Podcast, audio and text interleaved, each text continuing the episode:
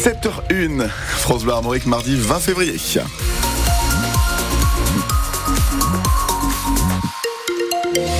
Sur les routes bretonnes avec euh, de la brume par endroit 02 99 67 35 35 si vous rencontrez un quelconque incident et de la grisaille tout au long de cette journée avec des températures maximales entre 12 et 14 degrés. Le journal Valentin Belleville et encore quelques jours d'attente pour les pêcheurs bretons. Cela fait un mois qu'ils sont contraints de rester à quai depuis l'interdiction pour les filayeurs de plus de 8 mètres de pêcher dans le golfe de Gascogne et ce pour préserver les dauphins des captures accidentelles. L'interdiction prend fin demain mais mauvaise nouvelle, la météo n'est pas bonne.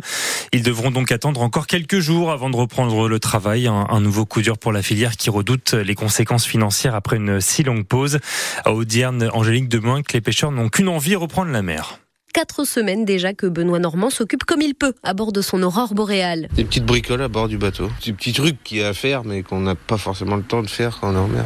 Bon, c'est fait maintenant. On est prêt à repartir. Mais il faudra encore attendre quelques jours. Au moins jusqu'à lundi prochain. C'est la totale, quoi. Son voisin de quai, Mathieu, sort de chez le comptable et les nouvelles ne sont pas bonnes. On a eu des listes de documents à préparer pour les subventions, qu'on a dû aller chercher en main propre aux affaires maritimes, qu'on a dû demander aux impôts, à l'URSSAF. Mais le dossier de demande de subvention, on ne l'a toujours pas. L'administration française ne l'a toujours pas mise au point. Pas d'indemnisation en vue donc pour le moment et ce mauvais temps qui plombe le moral. Ça rajoute encore une semaine d'arrêt. Dans ces cas-là, qui va nous payer? Est-ce que ça va être encore à nous de prendre de nos trésoreries qui ont déjà été impactées Est-ce que euh, voilà, il y a plein de questions encore qui se posent, dont celle des risques à prendre pour rattraper le temps perdu. On va être obligé de forcer le temps, comme on dit, au risque d'avoir des avaries, au risque que ça soit plus dangereux, parce que on ne sait pas aussi bien dans un mois on sera restoppé, on n'a aucune perspective d'avenir, donc en fait, ben on va être obligé d'aller euh, à fond euh, dès qu'on peut aller à fond, quoi, et, essayer de créer un minimum de trésorerie. Un mois d'arrêt pour le Nose Day 2, c'est 40 000 euros de chiffre d'affaires en moins.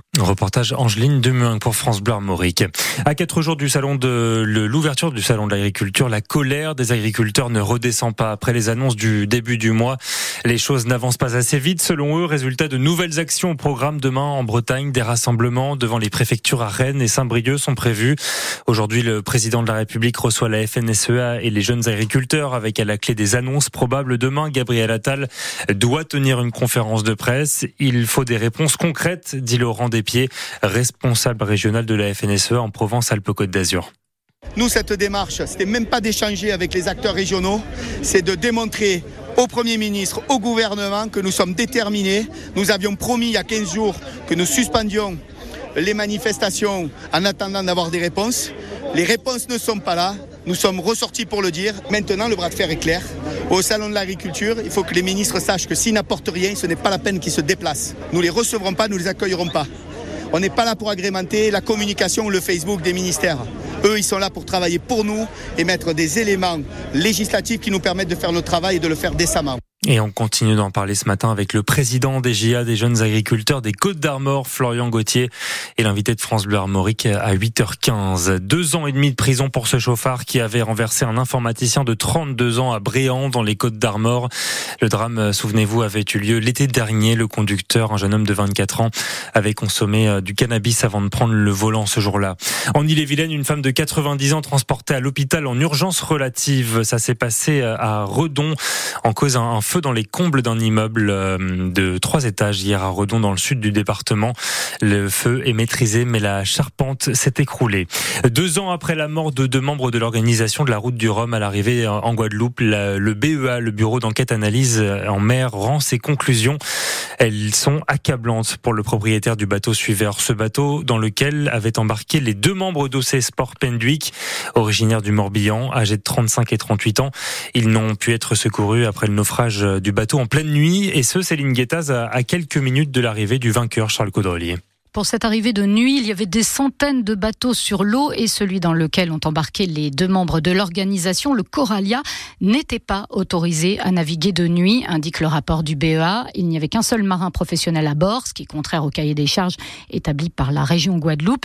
Et ce jeune capitaine manquait d'expérience pour appréhender une telle situation. Avec à peine dix mois d'activité en mer et de jour, c'était la première fois qu'il était confronté à une navigation de nuit. L'accompagnateur avec lui à bord était un simple passager sans qualification pour naviguer. Et avant de prendre la mer, le rapport indique aussi qu'aucun briefing d'embarquement n'a été effectué ni aucune consigne donnée aux passagers. Comme si ce n'était pas suffisamment accablant, le BEA précise aussi qu'il n'a pas réussi à obtenir les contrats liant les navires à la société prestataire de services.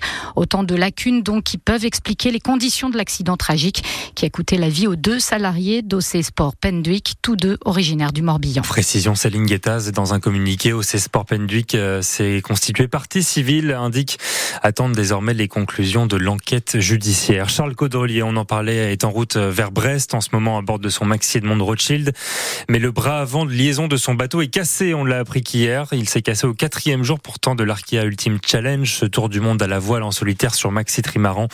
On vous a mis euh, tous les détails sur francebleu.fr. Son arrivée estimée à Brest varie donc fortement désormais.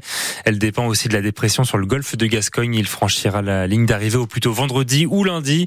Euh, Thomas, Goville, Thomas Coville sur Sodebo, lui est deuxième devant Armel Lecléache sur Banque Populaire.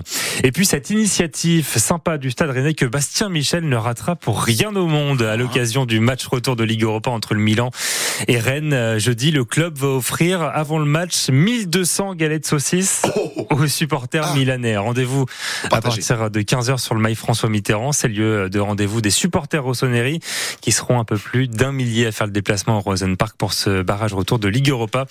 Il faudra vous trouver, euh, Bastien, un Milan, un, un, un, maillot du Milan, ah, en tout cas pour vous faire euh, identifier comme tel et avoir votre galette saucisse.